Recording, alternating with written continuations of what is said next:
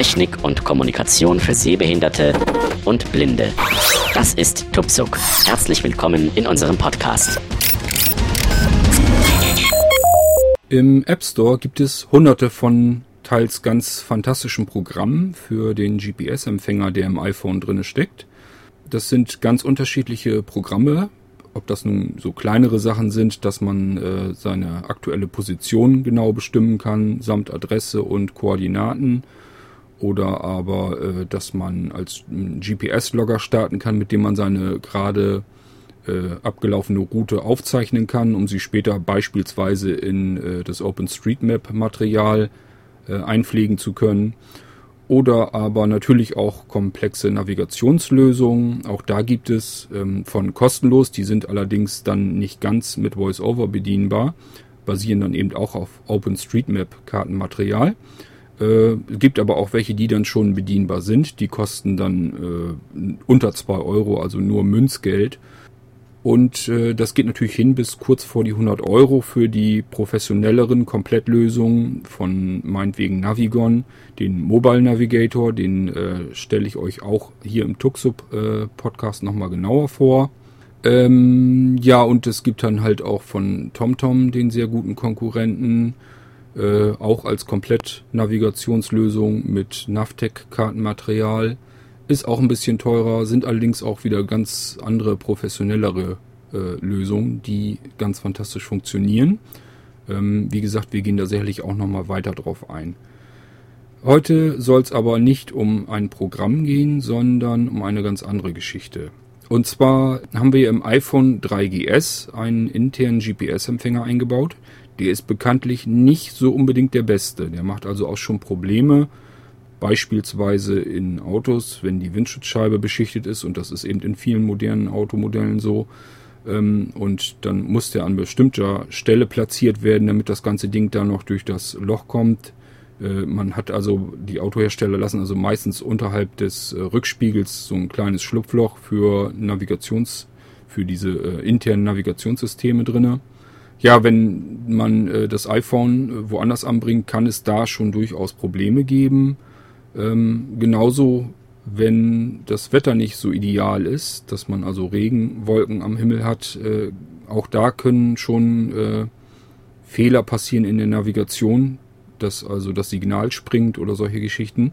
Hm, das hängt gar nicht mal unbedingt mit der Sicht zum freien Himmel unbedingt zusammen, äh, sondern vielmehr mit dem gebundenen Wasser in den Wolken. Man, es ist also so, das sind äh, Radiowellen, die kommen also durch Nebel und überall durch. Bloß eben, wenn irgendwelche Hindernisse sind, dann wird es natürlich ein bisschen problematisch. Vor allem eben Metall oder, oder Wasser, Holz, was es, was es halt so gibt, Felswände. Ähm, das kann auch äh, daran reflektieren und dadurch schon zu Störungen kommen. Und da ist der interne GPS-Empfänger beim 3GS eben besonders empfindlich. Dadurch äh, liefert der nicht so erstklassige Werte, als wenn man sich einen vernünftigen äh, externen GPS-Empfänger kaufen würde und den per Bluetooth anschließen.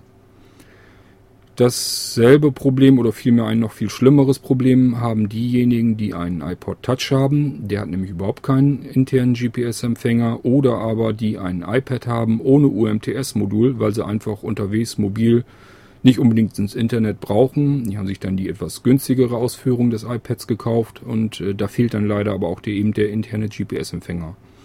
Den baut Apple nur zusammen mit diesem UMTS-Modul ein. So, die beiden Anwender können also dann überhaupt keine GPS-Applikationen ähm, aus dem App Store verwenden und äh, das ist natürlich schade. Ja, es gibt also im App Store nicht nur so Navigationsgeschichten, sondern auch ganz andere Lösungen. Äh, ich habe da also schon Dinge gesehen, dass man sich ähm, bei Erreichen eines bestimmten Ortes, also einer bestimmten Position äh, an eigene Notizen erinnern lassen kann. Das heißt, man kommt irgendwo an und in dem Moment kommt eine Push-Notification auf dem Bildschirm und man erinnert sich selbst an irgendwas Bestimmtes, was mit diesem Ort dann verbunden ist.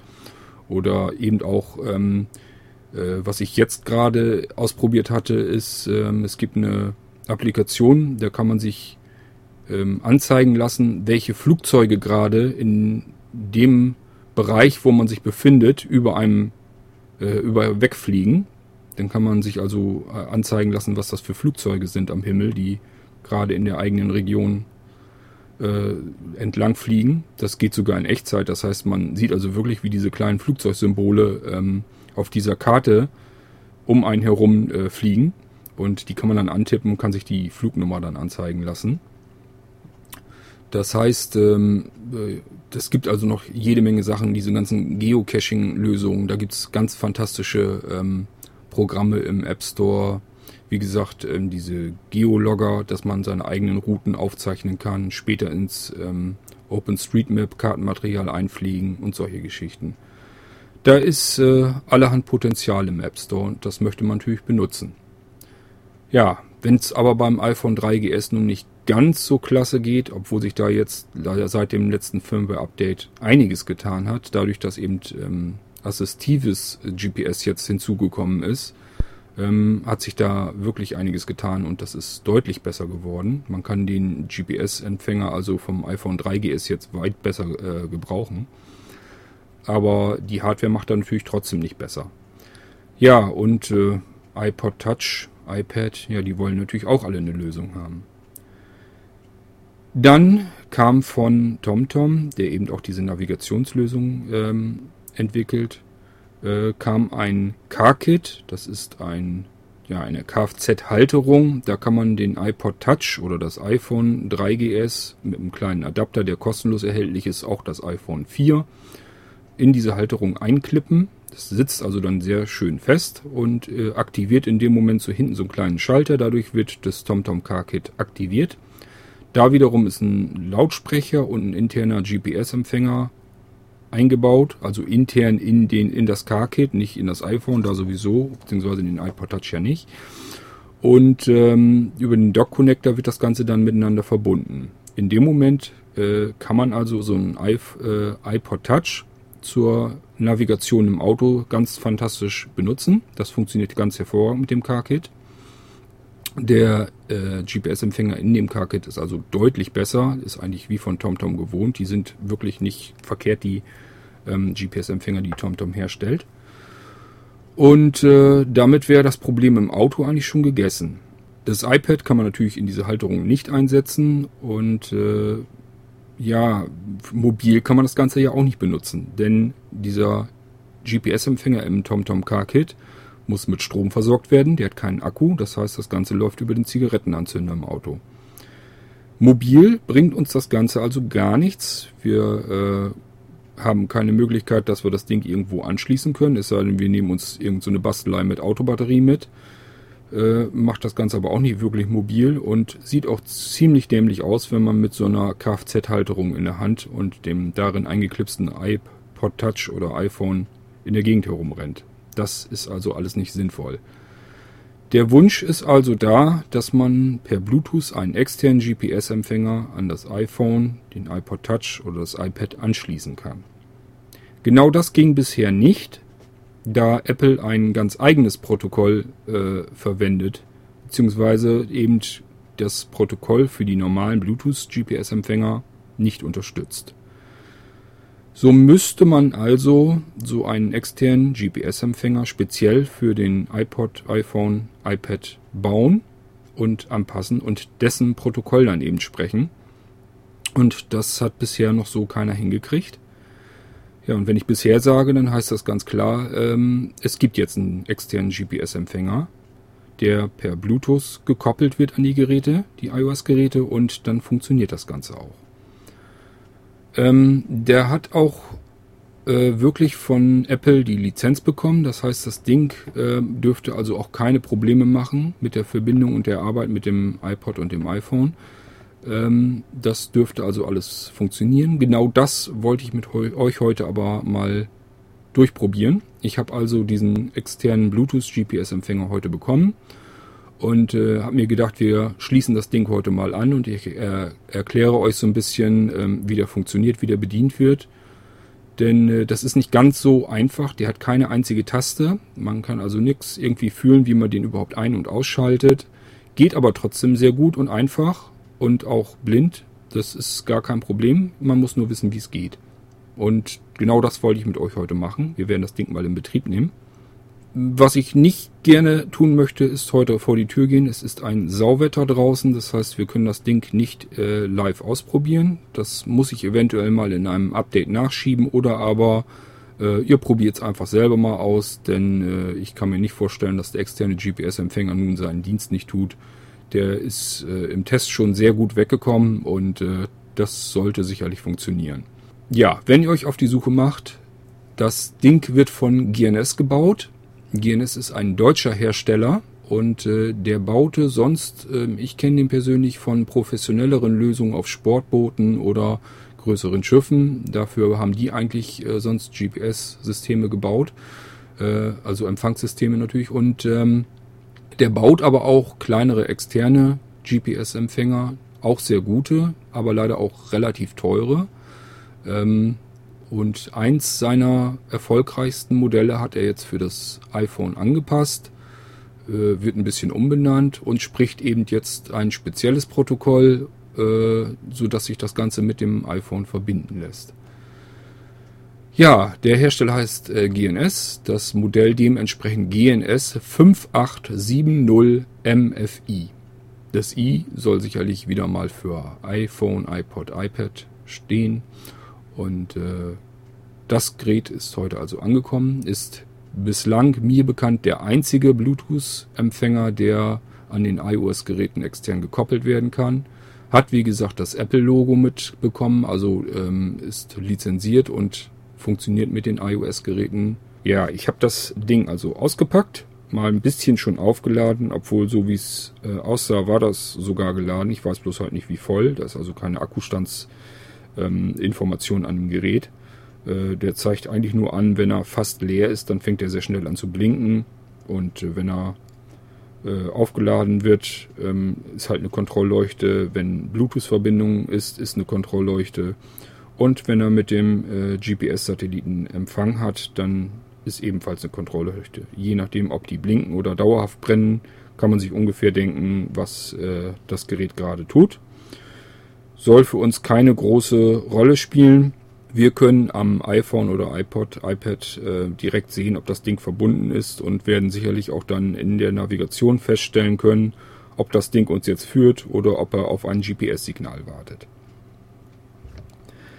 Wenn wir das gute Stück ausgepackt haben, wird uns auffallen, dass da kein Steckernetzteil ist. Da ist nur ein USB-Kabel dabei. Das heißt, wir können das Ding ähm, nur irgendwie am PC oder Notebook anschließen über das USB-Kabel. Am Gerät selbst ist ein Mini-USB-Anschluss. Das ist eigentlich eine ganz feine Sache, denn das ist so ein allgemeiner Anschluss, den man eigentlich überall hat und womit man überall eigentlich Kabel auch für findet. Ähm, es gibt ja durchaus auch Steckernetzteile, die man günstig nachkaufen kann. Da kann man einfach jedes beliebige USB-Gerät äh, anstecken, normal in die Steckdose stecken und daran wird es dann geladen.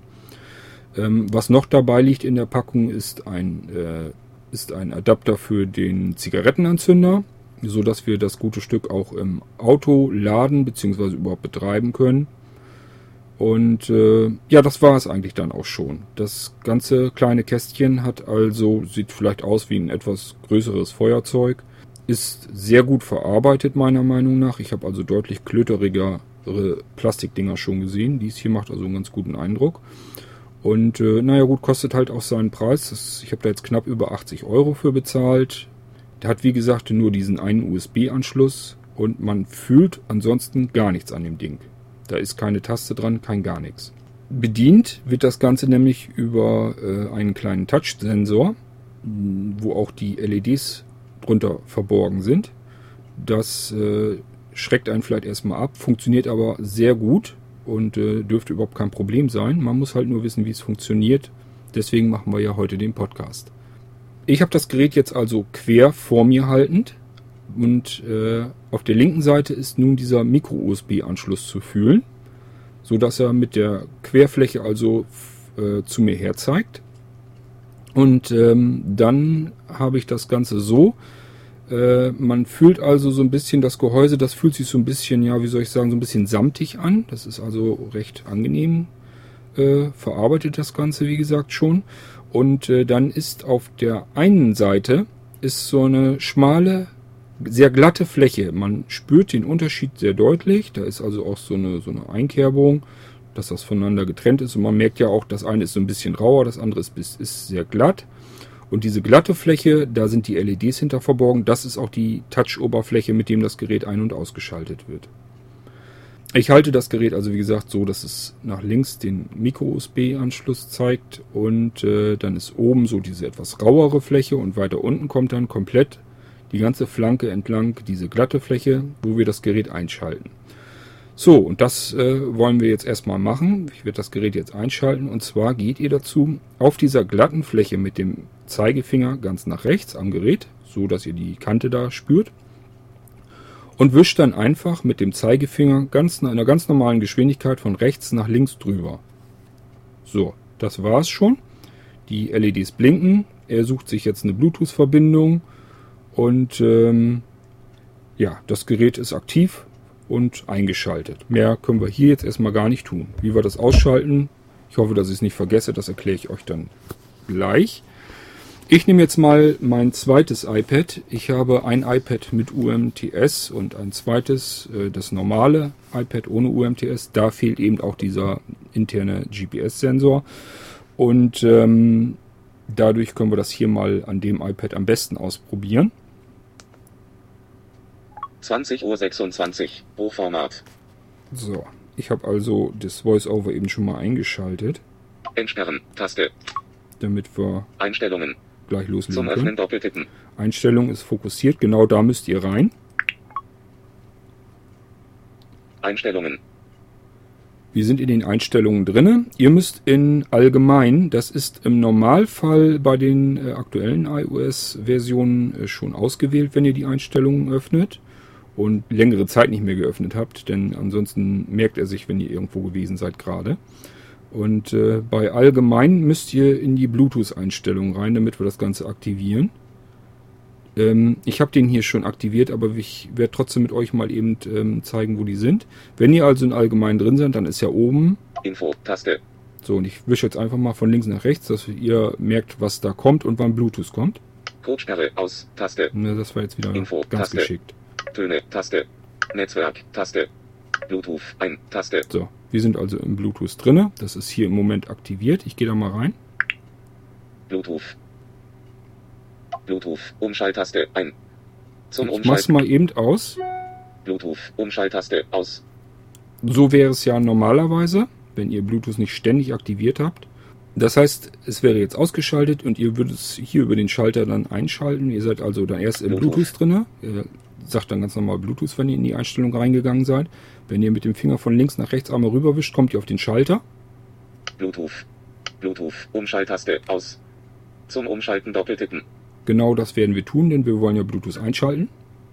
Bluetooth. Bluetooth, Umschalt. Bluetooth, Umschalttaste, ein. So, und jetzt müssen wir das Gerät suchen lassen. Da er uns leider nicht sagt, wenn er ein Gerät gefunden hat, machen wir am besten mit der mit dem Finger wieder von links nach rechts, damit wir uns mal so durchfurken können, was, ob er was gefunden hat oder was er überhaupt macht. Geräte. GNS 5870 MFI, nicht gekoppelt, Taste. Da, wo er eben Geräte gesagt hat, sagt er sonst normalerweise dann auch suchen. Da er hier schon was gefunden hat, wird das jetzt aufgeführt. Ähm, ich tippe das nochmal an, falls ihr das eben nicht so richtig verstanden habt. GNS 5870 MFI, nicht gekoppelt, Taste. So, wir haben das Gerät also bisher noch nie angeschlossen gehabt. Das wollte ich extra ähm, jetzt mit euch zusammen machen. So würde er dann bei euch auch diesen GPS-Empfänger äh, finden. Ist nicht angeschlossen, also nicht gekoppelt. Wir machen jetzt einfach einen Doppeltipp da drauf. GNS 5870 MFI, verbinden. Pin sicher, Textfeld, bearbeiten. So, und wir müssen jetzt den PIN eingeben von dem GPS-Empfänger. Ähm, das ist wie bei ganz vielen Bluetooth-Geräten ähm, viermal die Null voreingestellt. Wenn da nicht irgendwie was anderes ist äh, im Handbuch beschrieben, oder so, dann ist es eigentlich immer die viermal die Null. Das ist auch hier bei dem äh, Bluetooth-Empfänger der Fall. Wir müssen also nur viermal die Null eintippen. Tastatur 0. Hinweis. Zeitüberschreitung beim Warten auf die PIN für GNS 5870 MFI. Das kommt Okay, davon, wenn man zu, zu viel redet und zu langsam ist. Einstellungen, Überschrift. Egal, äh, es ging jetzt nur darum, dass ihr jetzt wisst, was passiert, was ihr machen müsst. Wir machen das ganz einfach nochmal. DNS 5870 MFI. Nicht gekoppelt. Taste. Wieder Doppeltipp. Und ich tippe dann gleich die 5870 vier Nullen ein. Verbinden. Pin sicher. Text Pin sicher. Textfeld. Bearbeiten. Tastatur 0.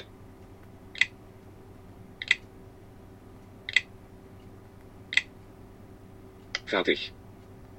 Fertig. Grau dargestellt. Einstellungen. Überschrift. Ja. Er sagt leider mal so jetzt auch wieder nichts weiter. Wir wollen aber natürlich auch kontrollieren, ob das geklappt hat. Tippen einfach auf dem Bildschirm weiter oben mal, bis wir was gefunden haben. Bluetooth haben wir hier wieder drinne. Und äh, ich schaue mal, ob ich da Bluetooth. Umschalttaste. Ein- weiterkomme. Zum Bluetooth. Bluetooth. Geräte. Geräte. Bluetooth. Bluetooth. Geräte. DNS 5870 MFI. Verbunden. Taste. Da haben wir ihn. So, das Gerät hat er wieder gefunden und er sagt auch, er ist jetzt verbunden. Wir haben jetzt also den GPS-Empfänger mit dem iPad gekoppelt. Das Schöne an der Sache ist, das ist ein Vorgang, den müsst ihr nur einmal machen. Ja, was könnten wir jetzt mal nehmen? Ähm, probieren wir es mit dem Navigon. Tastatur. In. Nord. In. Ab. Ab. Tobtreffer die V. Tobtreffer die K. I. I. DB Navigator. Vier Objekte gefunden. Navigon. Das ist auf dem iPad alles ein bisschen sehr verstreut, deswegen habe ich das jetzt über die Suche gemacht. Navigon. Bitte beachten Sie, dass die Straßenverkehrsordnung Vorrang. OK. Taste. Den habe ich glaube ich auch hier auf dem Link noch gar nicht gestartet gehabt. Vollbildmodus aktivieren. Taste. Ich mache Normalen das mal Modus. ein bisschen größer auf dem iPad.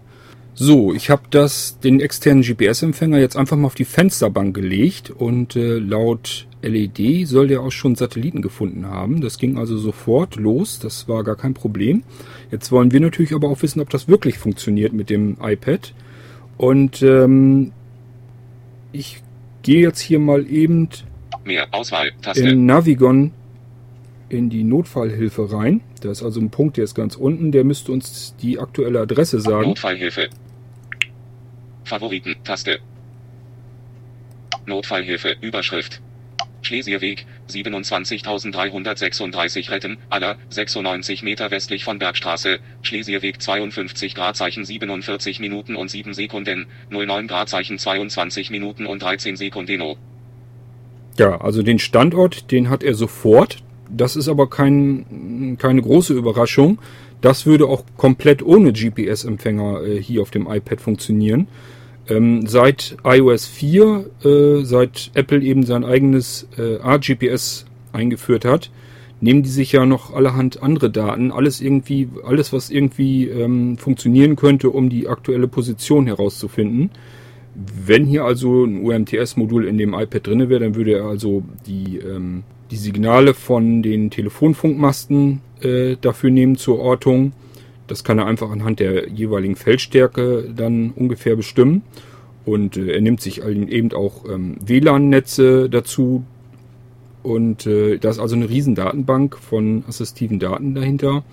Und äh, wir können also auch mit einem iPod Touch oder einem iPad ohne GPS durchaus eine Position relativ gut bestimmen und auch sehr schnell, äh, nur anhand dieser zusätzlichen Daten, ohne dass überhaupt irgendein Satellit dafür nötig wäre. Ähm, ob er den GPS-Empfänger jetzt wirklich schon mit benutzt, das erfahren wir eigentlich erst, wenn wir hier im Navigon eine Navigation starten. Dann nämlich würde er sagen, äh, kann ich nicht, äh, im Moment habe ich kein GPS-Signal. Oder aber er legt los, dann wissen wir, aha, einen internen GPS-Empfänger hat das iPad nicht, also wird er wohl mit dem externen arbeiten wollen. Ich gehe also hier Navigon in, Hauptmenü. Taste. in das Hauptmenü. Taste. Da haben wir ja bei Navigon Adresse eingeben. Taste. Sonderziel suchen. Taste. Nach Hause. Taste. Karte anzeigen. Taste. Ja, und ich würde mal sagen, wir machen uns das einfach. Ich habe keine Lust, hier jetzt großartig was einzutippen. Wir werden mal ein Sonderziel suchen. Sonderziel suchen. Taste. So, da sind wir also drin. Da haben wir jetzt wieder. In einem Ort. Taste. Im ganzen Land. Taste. In der Nähe. Taste. Taste. Hier sind Tasten. Ach so. Taste. Taste. Ja gut, auf Navigon, auf die Neuerungen will ich mit euch sowieso nochmal in einem äh, separaten Podcast eingehen. Diese drei Tasten, die vorgelesen werden, da ist also links eine Zapfsäule drauf. Taste. Damit werden wir Tankstellen sofort finden können. Die zweite Taste ist ein P Taste. für Parkplatz, wenn wir einen Parkplatz suchen. Rechts ist ein. Kreuz, durchgestrichen ist also für Abbrechen. Da muss ich dann mal schauen. Ich denke mal, damit mit kann man eine laufende ähm, Navigation direkt abbrechen. Wir wollen hier ja jetzt eigentlich nur eine Navigation kurz starten, um zu sehen, ob das gute Stück hier mit dem externen GPS-Empfänger, der auf der Fensterbank liegt, arbeiten könnte, wenn er denn jetzt wollte. Ähm, wir machen es also jetzt so, dass er von selber suchen muss. Das heißt, wir gehen in die Nähe. In der Nähe. Taste. Da wollen wir was suchen. Tankstelle. Er steht auf Tankstelle. Das könnten wir eigentlich, oder wollen wir uns ein Restaurant suchen? Restaurant. Ist ja schon spät am Abend, man sollte eigentlich Abend essen. Restaurant. Ich suche mal einfach hier eine, eine Gaststätte. Alle Kategorien. Deutsch. Griechisch. Och, wir gucken mal, was überhaupt zu Alle Kategorien. haben ist. Ziel. Textfeld. Bearbeiten. Out. Helms. 400 Meter. Zur alten Post. 500 Meter. Athos. 800 Meter. Das ist unser Grieche im Ort, der ist 800 Meter weit. Na, ich weiß nicht, mir kommt das weiter vor. Aber egal, den nehmen wir mal. Athos. 800. Keine Parkmöglichkeiten in der Nähe. Na, das wüsste ich aber. Gegenüber kann man parken. Naja, egal. Er zeigt ja dann Athos Lange Straße. 1, 2, neue Zeile. Die 2, Adresse 7, 3, an. 3, 6. Bretten. Aller. in dem neuen Navigon ist also so, dass er uns sogar vom Zielort das Wetter anzeigt. 9 Gradzeichen C bedeckt. Keine Parkmöglichkeiten in der Nähe. Raiffeisen, 672 Meter. Das ist die Tankstelle, die nächste, die er dann da in der Nähe hat. B209, Bretten, aller, 4 Kilometer. Das wäre der seiner Meinung nach der nächstbeste Parkplatz. Aiwei. Zur alten Post, 522 Meter. Ach so, dieses Kreuz, wovon ich eben sprach, das soll nicht zum Abbrechen sein, das soll wohl tatsächlich Messer und Gabel über Kreuz sein. Das heißt, ähm, da hätten wir jetzt Restaurants schon da drüber finden können. Da hätte ich jetzt gar nicht so weit gehen müssen. Egal, wissen wir das auch. Ähm, das gucken wir uns sowieso nochmal in einem extra Podcast an. Dafür ist Navigon zu groß, um das mal so eben neben, nebenbei abzuhandeln. Navigation starten, Auswahl, Taste. Genau das werden wir machen. Wenn er da nämlich jetzt ähm, sagt, er kann nicht, weil er kein GPS-Signal hat, dann wissen wir, das Ganze ist fehlgeschlagen. Wenn er anfängt äh, mit der Routenberechnung und uns navigieren will, dann wissen wir, aha, er muss ja irgendwie einen GPS-Empfänger haben und das kann im Moment einfach nur der auf der Fensterbank sein. So, hier sagt er leider auch nichts. Ich tippe mal einfach irgendwo auf dem Bildschirm. 900 Meter, 0, 01, H, Taste. Mhm. Das sind diese neuen ähm, ja, Schaltflächen von Navigon. Da kann er mehrere Möglichkeiten geben, mehrere Routenberechnungen. Das, äh, wie gesagt, wir müssen das alles nochmal anschauen, wenn wir auf den Navigon-Podcast gehen. Ähm, ich wähle das mal aus. Das ist hier in dem Fall die Zurück, einzige zurück, Ta- Route. Bitte in 80 Metern am Ende der Straße rechts abbiegen in die Bergstraße, dann am Ende der Straße links abbiegen. So, er will also mit uns hier sofort loslegen mit der Navigation. Das heißt, wir haben also hier ganz eindeutig ein GPS-Signal. Ja, und äh, das kann nur der externe GPS-Empfänger sein. Intern ist in diesem iPad nichts drinne. Und äh, ja, wenn das Wetter nicht so saumäßig wäre, würde ich jetzt glattweg nochmal kurz rausgehen und einen kleine, kleinen Spaziergang machen und das ganze Ding nochmal ausprobieren. Aber äh, ja, GPS ist GPS und mit dem äh, iPod Air will hier sofort anfangen. Das scheint also wirklich alles sofort zu funktionieren. Wer keinen internen GPS-Empfänger hat, hat jetzt also wirklich die Möglichkeit, über den GNS-Empfänger die ganzen GPS-Programme im App Store verwenden zu können. So, jetzt müssen wir aber noch den GPS-Empfänger, den wollten wir ja ausschalten. Ich habe den jetzt von der Fensterbank mal wieder herge hervorgekramt. Und ähm, ja, da werden mir also die LEDs zeigen mir also auch noch an, dass er äh, eine Satellitenverbindung hat und auch eine Bluetooth-Verbindung. Das äh, funktionierte also alles einwandfrei, wie ihr gemerkt habt. Jetzt müssen wir das gute Stück bloß noch ausschalten. Ähm, das geht genau umgekehrt mit dem Fingerstreichen. Das heißt, ich halte das Gerät jetzt wieder so, dass er links die USB-Anschlussbuchse hat. Unten haben wir dann diesen glatten Streifen, auf dem wir eben von rechts nach links gewischt haben, um das gute Stück anzuschalten. Jetzt sollen wir von links nach rechts streichen, um es auszuschalten. Ähm, da wurde im Internet schon berichtet, dass das nicht so ganz zuverlässig funktionieren würde. Tut es schon. Ähm, es gibt nur einen kleinen Trick, den habe ich rausgefunden. Einfach zweimal drüber streichen, dann ist er auf alle Fälle aus. Also ähm, von links nach rechts, also einfach mit dem Finger wieder auf die linke Kante gehen und dann ganz normal in der normalen, normalen zügigen Geschwindigkeit von links nach rechts rüberwischen und das Ganze zweimal und dann ist der auf alle Fälle auch aus. Ich gehe jetzt einmal von links nach rechts rüber und nochmal und er ist sofort aus. Hat also einwandfrei funktioniert. Mit einem Mal wischen, äh, das steht im Handbuch, glaube ich, so drinne, äh, funktioniert das bei mir manchmal nicht. Ich habe das also eben ein paar Mal einfach ausprobiert, äh, um festzustellen, ob das im Internet stimmt, dass die Leute da so ein paar Probleme mit hatten. Wenn man zweimal wischt, passiert euch das nicht, dann ist auf alle Fälle aus. Einschalten könnt ihr den so sowieso nicht wieder versehentlich. Das geht nur, wenn ihr von rechts nach links wischt. So, das soll er gewesen sein. Der ist also ganz normal im Handel erhältlich. Äh, ihr könnt ihn über Amazon bestellen oder wie auch immer. Müsst ihr mal schauen. Es ist wie gesagt der GNS Modell 5870 MFI. Der Lithium-Ionen-Akku da drin, der hält über 10 Stunden, verspricht der Hersteller. Habe ich natürlich jetzt noch nicht ausprobieren können. Ähm, geladen wird er in etwa dreieinhalb bis vier Stunden. Dann ist das gute Stück wieder voll.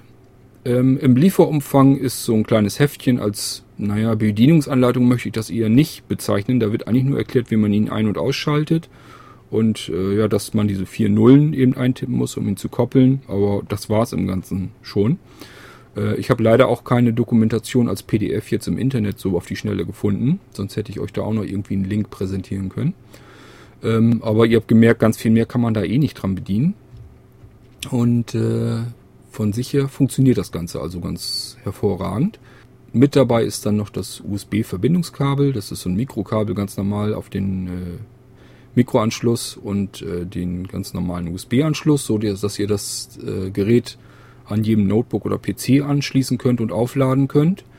Ähm, und dabei ist so ein Zigarettenanzünderadapter, damit ihr den GPS-Empfänger im Auto dann auch mit Strom versorgen könnt. So dass das eben auf längeren Reisen kann man den da dran klemmen und dann braucht man sich um den Akku eigentlich überhaupt keinen Kopf mehr zu machen. Ja, ihr habt gemerkt, das Ganze funktioniert ganz fantastisch. Äh, über die eigentliche Qualität, wie das gute Stück einen jetzt navigiert, kann ich so jetzt leider noch nicht sagen. Das solltet ihr am besten selbst ausprobieren oder euch ein bisschen gedulden, bis ich das Ding einfach mal selbst getestet habe. Das werde ich natürlich noch tun. Ich wüsste aber nicht, warum das nicht sehr gut funktionieren soll. Besser als der interne GPS-Empfänger beim 3GS wird das gute Stück auf alle Fälle sein. Das dürfte eigentlich gar kein Problem sein und äh, wer gar nicht erst einen internen GPS-Empfänger hat, hat gesehen, es ist also von der Inbetriebnahme her denkbar einfach alles.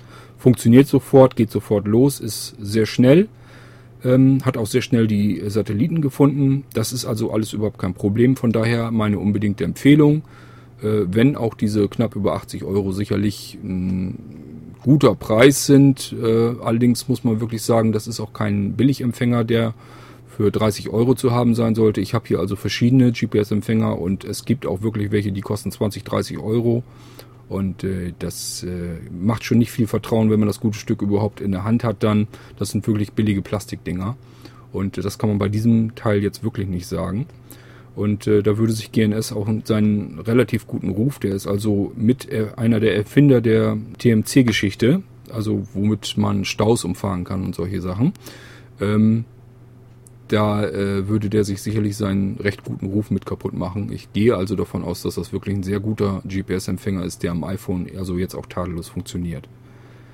Von daher, wer da Interesse dran hat und bisher äh, noch nichts, nichts mit GPS anfangen konnte, weil er ein iPod Touch hat oder weil das gute Stück im 3GS äh, nicht so gewaltig viel taucht, äh, hat jetzt eine hervorragende Ausweichmöglichkeit.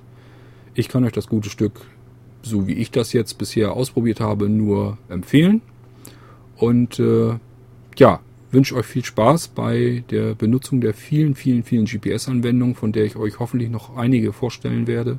Ja, das soll es dann auch für heute gewesen sein, endgültig. Und ähm, ich freue mich, wenn ihr beim nächsten Podcast auch wieder dabei seid. Bis dahin, macht's gut und tschüss, euer Kurt Hagen.